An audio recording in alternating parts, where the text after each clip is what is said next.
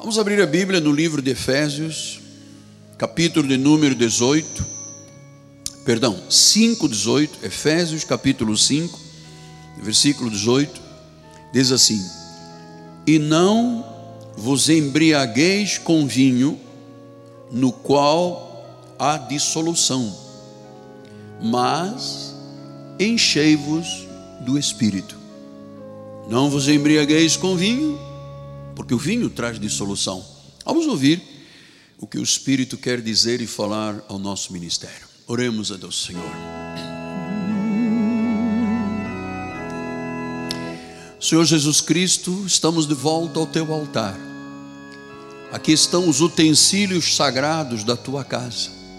Este microfone, o órgão, tudo que está sobre este altar é sagrado porque é deste altar, Senhor, que tu abres a minha boca e falas, falas a tantas pessoas, são milhares de milhares. Então conceda-me, Senhor, a ousadia de pregar o Evangelho para que nesta proclamação vidas sejam transformadas. Em nome de Jesus, e a igreja do Senhor diga amém, amém, amém. Muito obrigado, meu bispo. Glórias a Deus. Meus amados irmãos, minha família, santos preciosos, eu amo bendizer o nome do Senhor. Bendiz, ó minha alma, ao Senhor, porque são tantos os benefícios de Deus. O salmista diz: Eu não me esqueço de nem um só dos teus benefícios. Não podemos nos esquecer disso. Foi Ele que te tirou da morte, foi Ele que te curou. Foi... Então, nós não podemos esquecer. E temos que exaltar o único, o Senhor, o Salvador. Note, a brilhante estrela da manhã, a rosa de Sarum, o Deus de toda a graça, cujos olhos e coração estão neste ministério. Você recebe essa palavra? Em nome de Jesus. Paulo faz aqui uma admoestação. Ele não está repreendendo, está admoestando a igreja, dizendo: Não vos embriagueis com vinho, porque no vinho há dissolução. Mas você tem que se encher do Espírito. Então, nós temos aqui uma citação que Paulo faz de Provérbios 23, 31 a 33. Olha o que, que disse o sábio Salomão, a pessoa mais sábia do mundo, né, depois de Jesus. Ele disse: Não olhes para o vinho quando se mostra vermelho, quando resplandece no copo, quando se escoa suavemente. Ele está mostrando aqui que tem que haver um certo, um certo cuidado com essa questão do álcool. Ele diz: Não olhes para o vinho quando se mostra vermelho. Versículo 32. Pois ao cabo, agora é isso que nós temos que entender.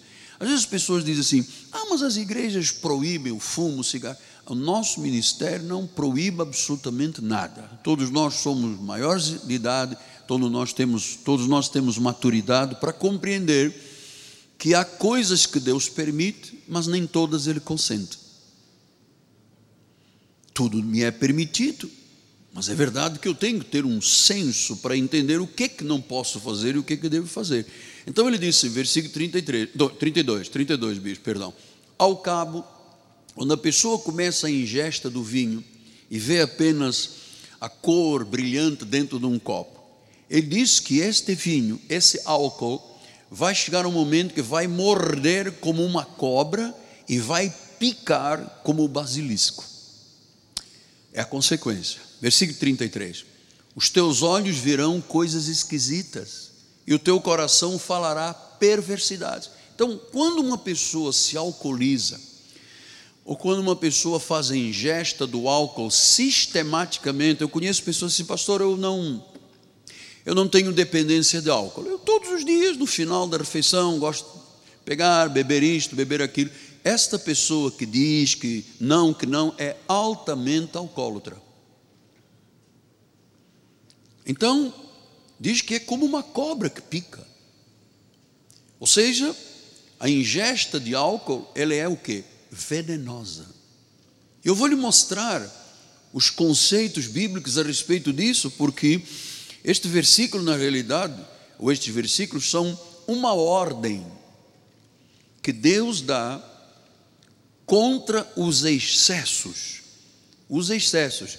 Ah, mas Paulo não disse a Timóteo: olha, você tem que beber um copo de vinho, porque é, você tem constantes enfermidades no teu estômago. Naquele tempo não havia é, os remédios que há hoje, então o vinho era considerado um remédio.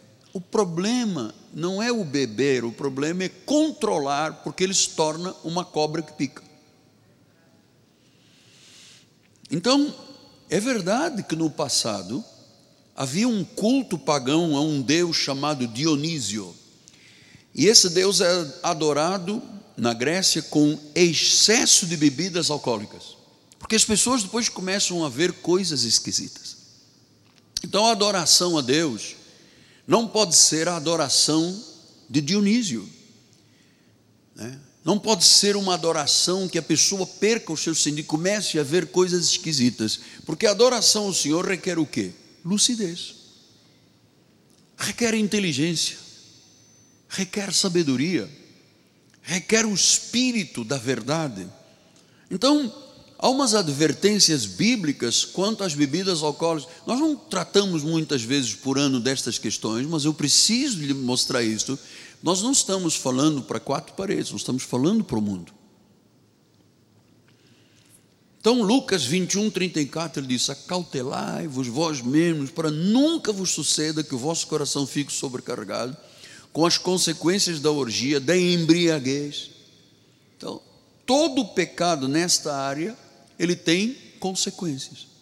Diz que tem consequências.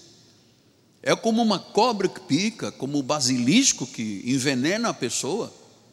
Outro dia nós lemos uma notícia que uma médica em Brasília foi picada por uma cobra, foi levada para o CTI, esteve à morte por causa do envenenamento. E a palavra, tanto de Paulo quanto de Salomão, estão mostrando exatamente a mesma coisa, que nós cristãos não podemos ser picados e mordidos pela cobra do veneno do álcool. Olha, amados, nós já bebemos tudo que deveríamos e poderíamos beber no passado. A verdade é que eu às vezes fico um pouco é, preocupado. Eu acho que as pessoas são de maiores e as pessoas sabem as consequências de tudo. Mas quando eu vejo uma fotografia é, no Facebook ou em qualquer outra mídia da casa de um crente, com aquele barzinho cheio de garrafas de álcool, eu, eu me preocupo, porque isso não é uma imagem de um cristão. Pastor, mas como é que eu faço? Às vezes eu recebo visitas e ah, o meu genro não é da igreja, ele adora uma cerveja, mas a casa é sua. Ele vai beber o que você tem que oferecer. Você tem água, você tem garapa, suco de, de caju, você tem pet não sei de quê, tem um monte que agora, ah, mas o meu, o meu primo que vem do não sei onde, ele precisa de bebida alcoólica. Na minha casa, jamais eu permitiria que alguém viesse, que não fosse da da nossa luz e da nossa salvação. Sabe, eu vim aqui almoçar com o apóstolo, muito bem, mas o senhor sabe, eu preciso ter bebida alcoólica, eu preciso de uma cervejota. Eu diria: olha, vai no beco do alemão, mas não é aqui na minha casa. Não, é, a nossa casa não pode ser facilitadora, porque o ímpio chegou e disse: Não, eu estou habituado a beber a cachaça, não sei o que. Eu quero aqui na sua casa. Vai na sua, mas na minha não. Tem que haver zelo com essa questão. É um laço. 1 Tessalonicenses 5, 6 a 8 diz assim: Pois não durmamos como os demais, pelo contrário, vigiemos e sejamos sóbrios. Ora, os que dormem, dormem de noite, e os que se embriagam, é de noite que se embriagam. Então, vamos ver hoje as consequências dessa embriaguez que normalmente começa no final do dia. Eles chamam de happy hour, a hora feliz, é a hora do diabo. E as pessoas terminam o trabalho e se juntam no barzinho, começa daqui, depois o crente chega, ah, crente, você não tem coragem de beber, bebe uma, depois duas. Então, diz que embriag, se embriagam de noite, depois diz o versículo de número 8, nós, porém, que somos do dia.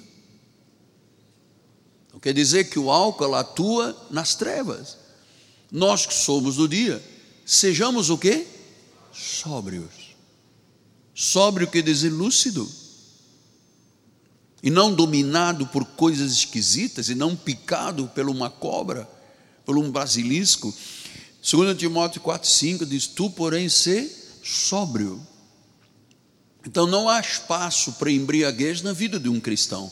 1 de Pedro 5,8 diz: sede sóbrios e vigilantes, porque o diabo, vosso adversário, anda ao derredor como um leão que ruge, procurando alguém para devorar. E ele tem devorado muita gente com esta questão do álcool.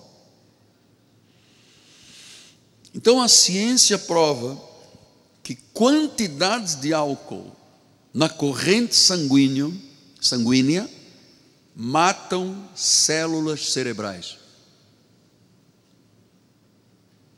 Uma mãe alcoólatra, ela gera um filho com problemas cerebrais, danos irreversíveis.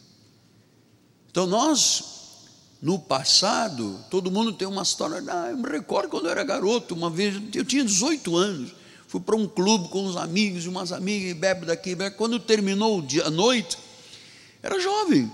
Eu já, eu já não estava aqui, eu já estava no ET, em algum lugar do mundo. Então, passei uma semana em casa doente, porque eu, eu realmente nunca fui chegado, não gosto, não tenho nenhuma ligação. Penso que Deus já fez isso de propósito com a minha vida. Mas eu me recordo, eu tinha 18 anos, amado, tem quase 50 anos atrás. Então, 1 Coríntios 3, 16 e 17, ele diz assim: Não sabeis que sois santuário de Deus e que o Espírito de Deus habita em vós? Se alguém destruir este santuário, e o vinho destrói, o álcool destrói, Deus o destruirá, porque o santuário de Deus, que é o vosso corpo, que sois vós, é o que? Sagrado. Se é sagrado, eu tenho que ter cuidado com o álcool, com o açúcar, com as coisas que estão vitimizando milhões de pessoas no mundo. A igreja tem que ser essencial nisso aqui. Então, o vício do alcoolismo é algo dramático. Porque as pessoas dizem, não, mas eu bebo porque eu sou muito infeliz. O outro diz: Não, eu bebo quando eu estou feliz. Eu bebo porque eu tenho perturbações. Eu bebo porque eu não quero responsabilidades na vida. Então eu bebo. É, eu, eu quero me esquecer de mim mesmo. Eu quero me ocultar de mim mesmo. Eu quero escapar da melancolia. Então ouça agora o que eu lhe vou ensinar, filho amado. Alcoolismo é um problema espiritual, psicológico e sociológico. Ele começa por uma questão espiritual, entende, bispo? Uma questão espiritual passa a questão psicológica e depois sociológica, porque tem gente em bando que se embriaga junto. Então o alcoolismo é tremendo, é dramático. Então Paulo disse, ele tem o que? Em 1 de Efésios 18, 5, 18, diz assim, nesta dramaticidade toda, há dissolução. Pastor, o que quer dizer dissolução? Vem de uma palavra grega azotia. Azotia quer dizer deboche, devassidão, dissipação. Quer dizer que uma pessoa que se embriaga, ela se torna um deboche. Ela se torna uma devassidão ela se torna dissipação. É dramático, mas é verdade, é um deboche. Quando você vê uma pessoa embriagar, todo mundo ri, é um deboche. Então, agora ouça, ainda bem que você está aqui, ainda bem que você está me ouvindo, porque cerca de 13% da população brasileira é dependente de álcool. Os jovens consomem cada vez mais cedo álcool. Graças a Deus, jovens da igreja, que Deus os tirou desse mundo. Porque ali na Barra tem uma chamada Casa da Música, que de vez em quando tem ali umas coisas eletrônicas. A gente passa por ali e vê assim, às sete horas da manhã, um monte de gente jovem, caído, bêbado, vomitando, porque tiveram na batida, na balada. E o álcool, você sabe, induz a pessoa a ver coisas esquisitas. Então, há um aumento de comportamentos nocivos por causa do álcool. A igreja tem que ressocializar as pessoas e dizer: não, mas eu só tenho aqui é só para enfeitar, tire da sua casa. É como ter um ídolo e dizer é arte. Eu tenho lá uma Nossa Senhora da Aparecida, mas é arte, aposto. Eu acho. Não, não, não é arte. Deus condena, você tem que tirar de casa. Sim, mas o senhor não manda na minha vida. Mas eu nunca disse que mandar em ninguém, eu não mando em ninguém. Eu estou lhe orientando como seu pastor. Eu acho que há coisas que nós não podemos ter em casa porque longe da vista, longe do coração. Então, há índices, amados, muito preocupantes que ninguém fala. Por quê? Porque no Brasil é livre o álcool. Qualquer jovem vai num posto de gasolina e compra o que quiser. Nos Estados Unidos, não. Você vai entrar num restaurante, uma pessoa jovem assim, cria uma cerveja, ele diz: mostra a carteira de identidade. Se a pessoa não tem idade, não é vendida. Mas não é nem por corrupção, eles chamam a polícia. Então, os índices são preocupantes por quê? Porque cada vez nós temos mais problemas na saúde pública. Eu vou lhe dizer que são proporções epidêmicas. É uma desestrutura social, porque a, o álcool é como uma droga psicoativa, causa danos irreparáveis na mente, no cérebro e na vida da pessoa. Então, o uso de álcool, agora ouça o que eu lhe vou dizer: o uso de álcool causa mais de 3 milhões de mortes por ano no mundo, só por causa do álcool. Então, nós temos nessa pandemia, desses meses todos, um milhão e meio de pessoas que morreram no mundo inteiro por causa do Covid. Morreram milhões e milhões e milhões de outras doenças, mas por causa do Covid. 3 milhões morrem anualmente, mais ou menos, 3 milhões de pessoas por causa do álcool. Você sabe quantos acidentes nós temos mortais no Brasil por ano por causa do álcool? 40 mil. 40 mil, Tadeu. 40 mil pessoas morrem por causa do. Você sabe quantos homicídios há no Brasil por ano por causa da pessoa estar alcoolizada? 60 mil. Amados, há custos sociais muito grandes, inestimados, que o SUS e o governo têm que pagar, custos sociais altíssimos, porque eles afetam as famílias, afetam a sociedade e, claro, 55% das mortes no Brasil são devidas ao alcoolismo. nós não temos ideia, porque não há estatística, e eu gosto muito das estatísticas, mas homicídios, acidentes de trânsito e suicídios, violência doméstica, violência social, afogamentos. Você sabe, o indivíduo está na beira da praia, toma uma, toma duas, toma duas, diz, agora eu vou ali para ver o que aquilo é uma onda, e está enchendo, mergulha e não volta. Afogamentos, intoxicações, ah, envenenamentos. Eu conheci uma senhora, era tão dependente de álcool que ela começou por cerveja, depois foi na cachaça, depois foi. Até que uma altura ela bebia perfume e álcool de 70 e se limpar a casa. Escusado será lhe dizer que morreu com uma cirrose braba.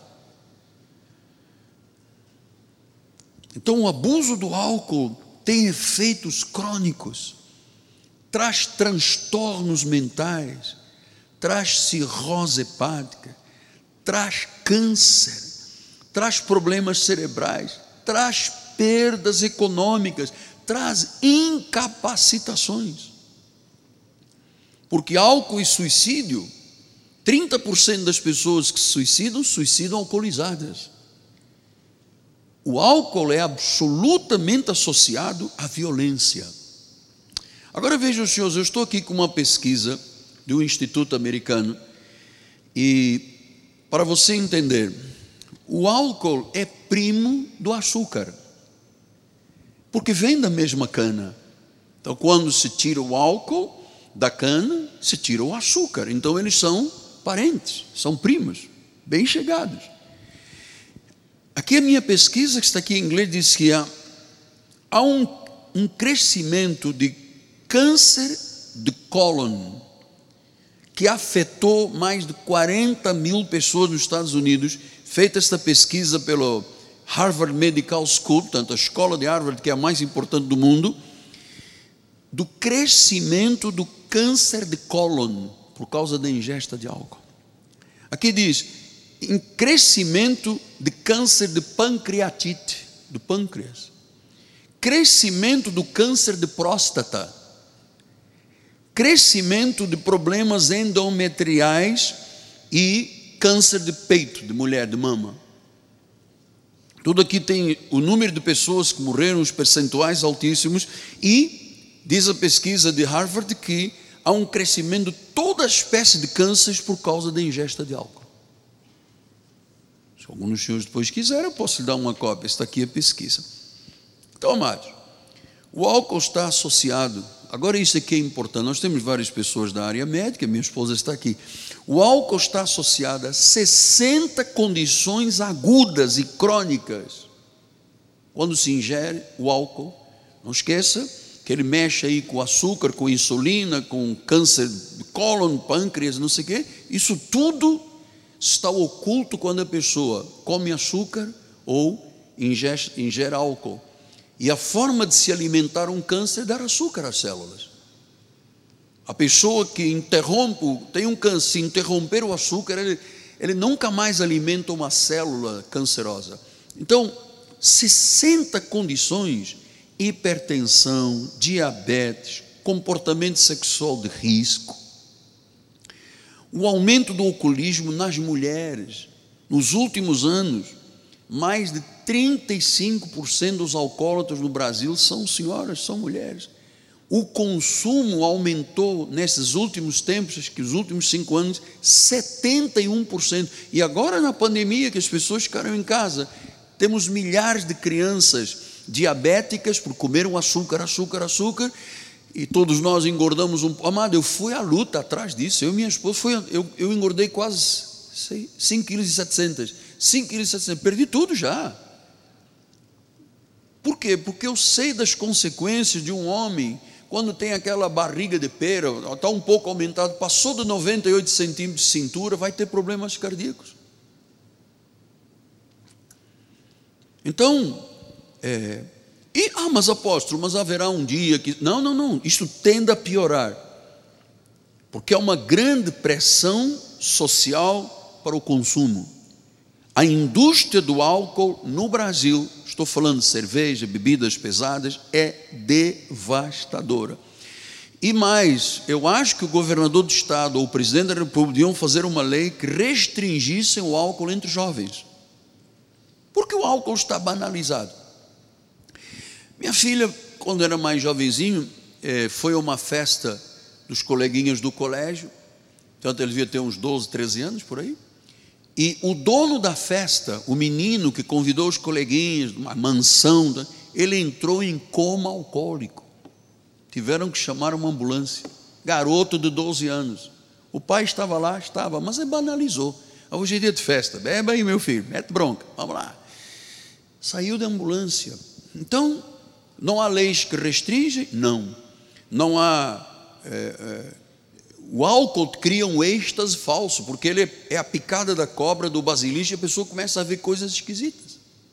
Então, qual é, a, qual é a forma de nós tratarmos isto com dignidade? Não ter em casa. Não participar da roda do escarnecedor. Porque a roda do escarnecedor leva a pessoa ao álcool.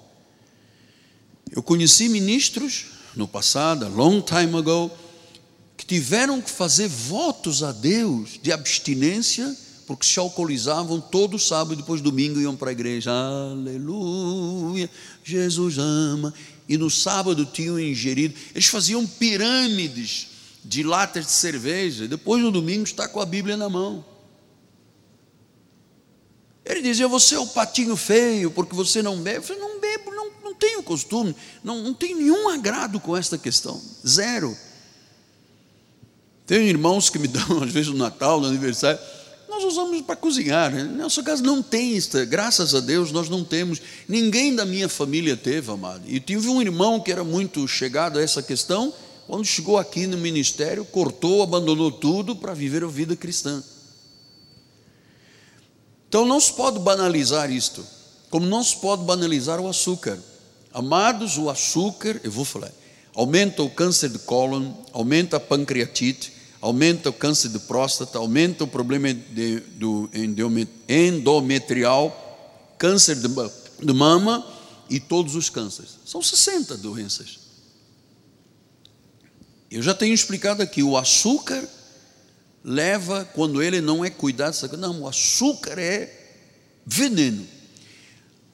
Porque as pessoas não sabem que uma vez diabéticas, diabéticas para sempre, aí começam problemas de visão, começa a amputar o dedo do pé, depois amputa meio pé, depois amputa o pé, depois debaixo do joelho, depois acima do joelho, depois o outro pé. É dramático o final da vida de uma pessoa que faz a ingesta de açúcar constante. E do álcool, que são primos. Oh, pastor, o senhor já falou coisa demais e pesada, mas então, o resto da mensagem, o senhor não vai trazer? Vamos só ficar na questão? Não, calma. Temos tempo, temos 15 minutos. Então Paulo diz: Não vos embriagueis com vinho. Pastor, aqui na igreja, como é que o senhor faz quando, por exemplo, há casamentos que usam a sala lá em cima, o salão de festas, construído com o dinheiro dos crentes, e uma pessoa diz: tem que ter álcool, eu proíbo. E vem mesmo na proibição do anjo da igreja, tem gente que traz, numa mochilinha e tal, encosta aqui num canto traz cigarro e fuma aqui dentro e bebe aqui dentro. Amado, isso é. O que, que eu vou dizer que é? Não é nada, amado, isso aqui é indecente. Por que, que tem que ser a festa sempre motivada pelo álcool? Nós temos outras motivações. E, e Paulo diz: Mas enchei-vos do Espírito Santo. Você sabe que quando houve o dia de Pentecostes, lá em Atos 2, 11 a 13, diz assim: Tanto judeus como prosélitos, cretenses, arábios, como os ouvimos falar em nossas próprias línguas as grandezas de Deus, todos atônios, perplexos, interpelavam os outros: O que quer dizer isso de estarem falando línguas espirituais? Outros, porém, zombando, diziam: Estão embriagados. Porque a embriaguez traz o que? Azotiar traz dissolução, traz deboche. Então, no dia do Pentecostes, quando o Espírito Santo se manifestou, eles começaram a falar línguas e cada um falando do outro país, todo mundo. O que, que é? Eles estão falando da nossa língua, como é que pode? E alguns começaram a zombar. Não, não, não, eles estão é bêbados, estão embriagados. Porque há uma embriaguez que o Espírito provoca que não tem a ver com a embriaguez do álcool. Então, apóstolo, o que que o Espírito faz na nossa vida? Que Paulo diz: não te embriagues com vinho, mas enche-te do Espírito Santo. É uma inspiração do Espírito profundo. Eu gosto quando eu vejo na igreja uma pessoa inspirada pelo Espírito Santo, ela louva, ela canta, ela dança, ela chora. Esta é uma embriaguez. Né? A pessoa está ali em algo muito profundo e é um processo crescente porque ele diz: enchei-vos. Quer dizer que é um processo crescente. Então, enquanto o vinho degenera, o espírito eleva. O espírito eleva. 2 Coríntios 3, 17 e 18, ora o Senhor é o Espírito, onde está o Espírito, a liberdade. Todos nós, com o rosto vendado, contemplando como por espelho a glória do Senhor, somos transformados de glória em glória. Então, o Espírito Santo, ele disse, na sua própria imagem, como pelo Senhor o Espírito. Então, o Espírito Santo, quando trabalha na vida de um crente profundamente, ele, uma, é uma experiência espiritual profunda. Às vezes, lhe digo isto com honestidade, que se passa na minha vida, às vezes, é como um êxtase espiritual. Eu disse aqui, domingo eu saí daqui, Bispo Silas, fui para o meu escritório. Eu estava tão, o meu corpo já andava aqui, mas a minha mente, o meu espírito estavam noutra dimensão e foi uma coisa tremenda. Eu recebi uma senhora no meu gabinete que falou, falou, falou, falou, falou. Eu, no fim, eu não entendi uma palavra. Porque eu estava realmente num êxtase, eu estava embriagado com o Espírito Santo. Eu estava cheio de manifestação. Então, é, é de glória em glória, é uma experiência espiritual profunda, é um êxtase que às vezes nós temos, é uma alegria santa, é uma emoção. Sabe que às vezes é, eu sou eu, isso, uma vez eu estava pregando lá em Portugal, eu tinha dito, pô, hoje eu vou me controlar um pouquinho para em termos três cultos e tal. E sabe uma coisa? Eu fui tomado de tal forma no altar da igreja que caí rindo, rindo, rindo, não conseguia me controlar. Aí vinha uma senhora, ah, começou a rir, um monte de gente foi contagiada. Havia ali uma experiência, mas em vez de estares embriagado com o vinho, então enche do Espírito Santo. E ficamos ali rindo, rindo, rindo, rindo. Ninguém sabia o que, que estava passando, e cada pessoa que se aproximava entrava neste êxtase. Então, o cristão cheio do Espírito Santo está sob influência, está sob o mover. Nós não perdemos o controle. O álcool faz a pessoa perder o controle.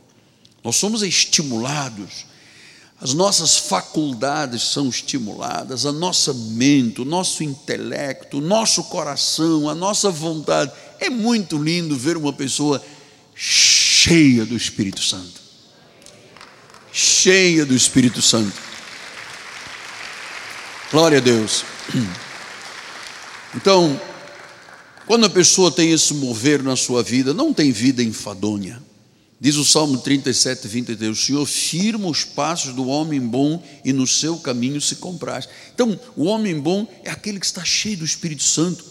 Porque quem é cheio do Espírito Santo, você sabe, batizado, cheio, revestido, selado, ungido, transbordante, significa a mesma coisa, Cristo em nós.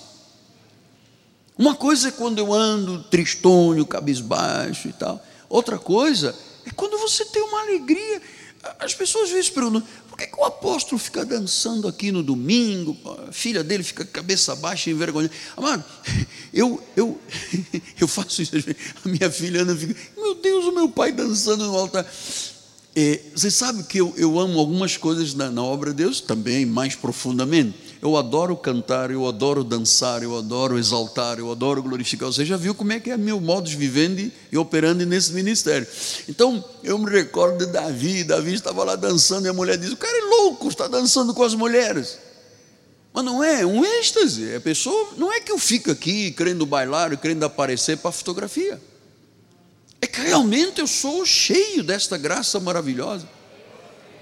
Um deputado que deve estar assistindo o culto, Samuel Malafaia, mandou-me um vídeo, eu, do domingo passado, eu aqui dançando, ele disse, apóstolo, eu quero dançar como irmão, eu preciso de perder uns quilos.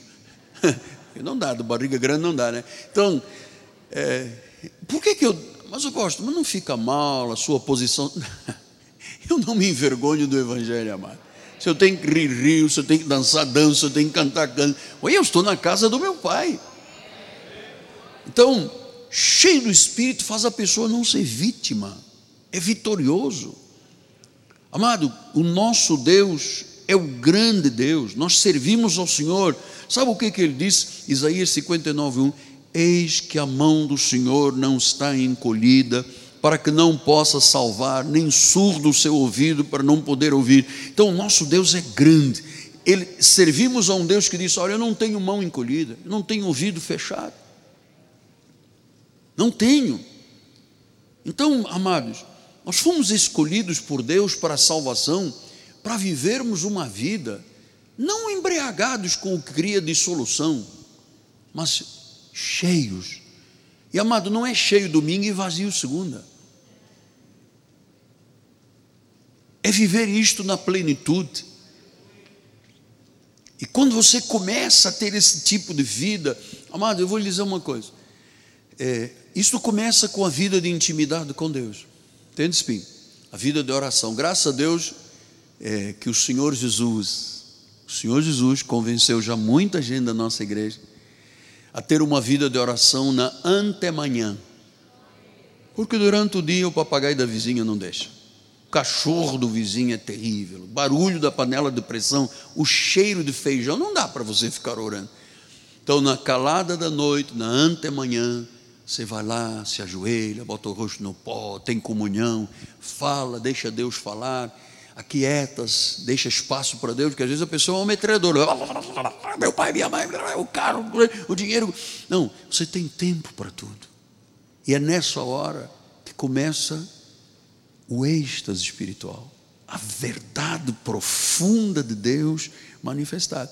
E quando a pessoa está assim, Diz em Mateus 17, 20: Por causa da vossa da pequenez da vossa fé, pois em verdade eu vos digo: se você tiver fé como um grão de mostarda, você vai dizer a este monte: passa daqui para acolá, e ele passará, e nada vos será impossível.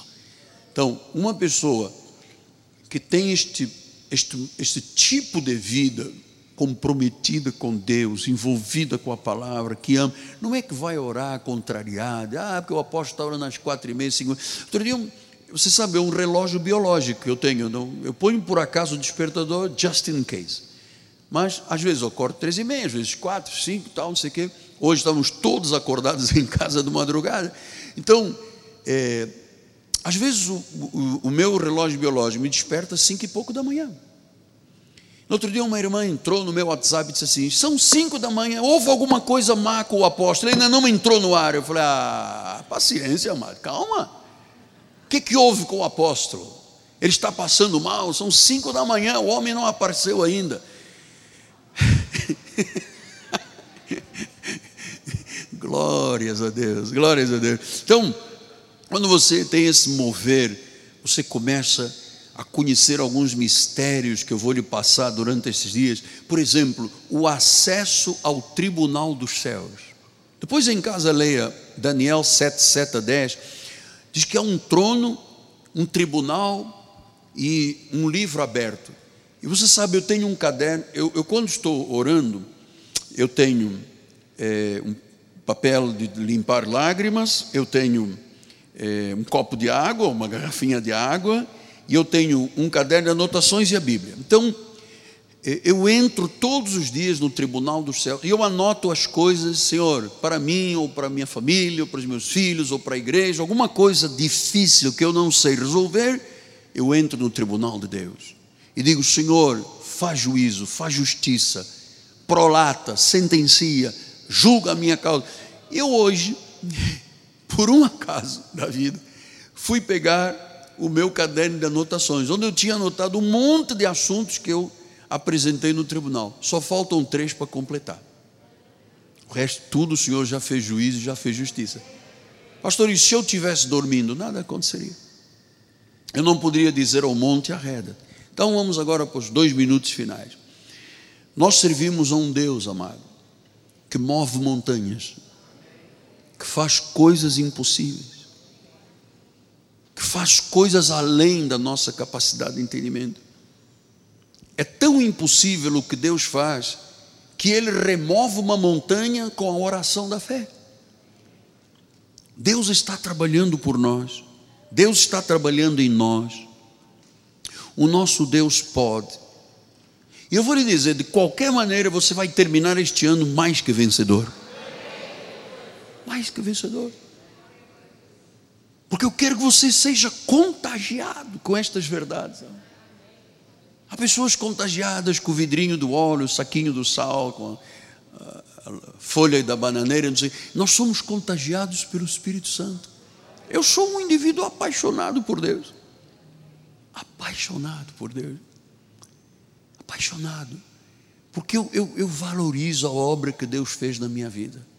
Eu poderia ter morrido naquele acidente. Eu poderia ter ficado sem uma perna amputada. Eu poderia ter uma septicemia. E um monte de coisas que eu ouvi os médicos dizerem. Eu estou aqui em perfeita vitória. Nós estamos aqui em perfeita vitória. Não é, líder? Estamos aqui em perfeita vitória. Então, ah, que esta noite, nossa confissão de fé, cheia do Espírito Santo, amém, em nome de Jesus, eu paraliso todo o efeito, toda a fúria de Satanás, pelo sangue de Jesus Cristo, amado, em nome de Jesus, todo espírito de morte, todo espírito de contenda, todo espírito de necessidade, de pobreza, de crise, ó oh Deus, todo espírito de alcoolismo, todo espírito de doença, Senhor, seja agora paralisado em nome de Jesus, espírito de suicídio, Deus. Em nome de Jesus.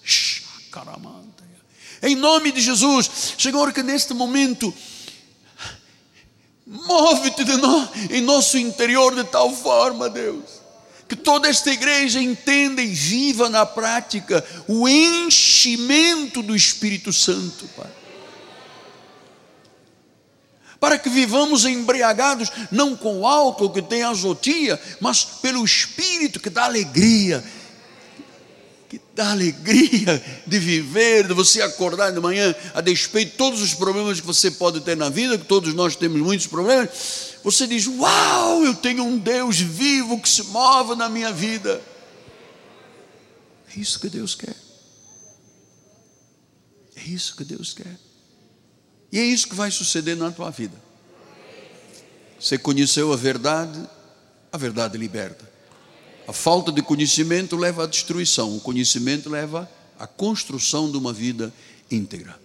Eu creio, eu ligo aqui na terra, está ligado nos céus, e neste momento, mais uma vez, Senhor, nós enviamos palavra de vida palavra de cura, de milagre para nossa bispa Solange de São Paulo, Deus, dentro desse hospital, nós repreendemos, nós apagamos a fúria, nós paralisamos a fúria do diabo, Deus, pelo sangue de Jesus Cristo, Pai.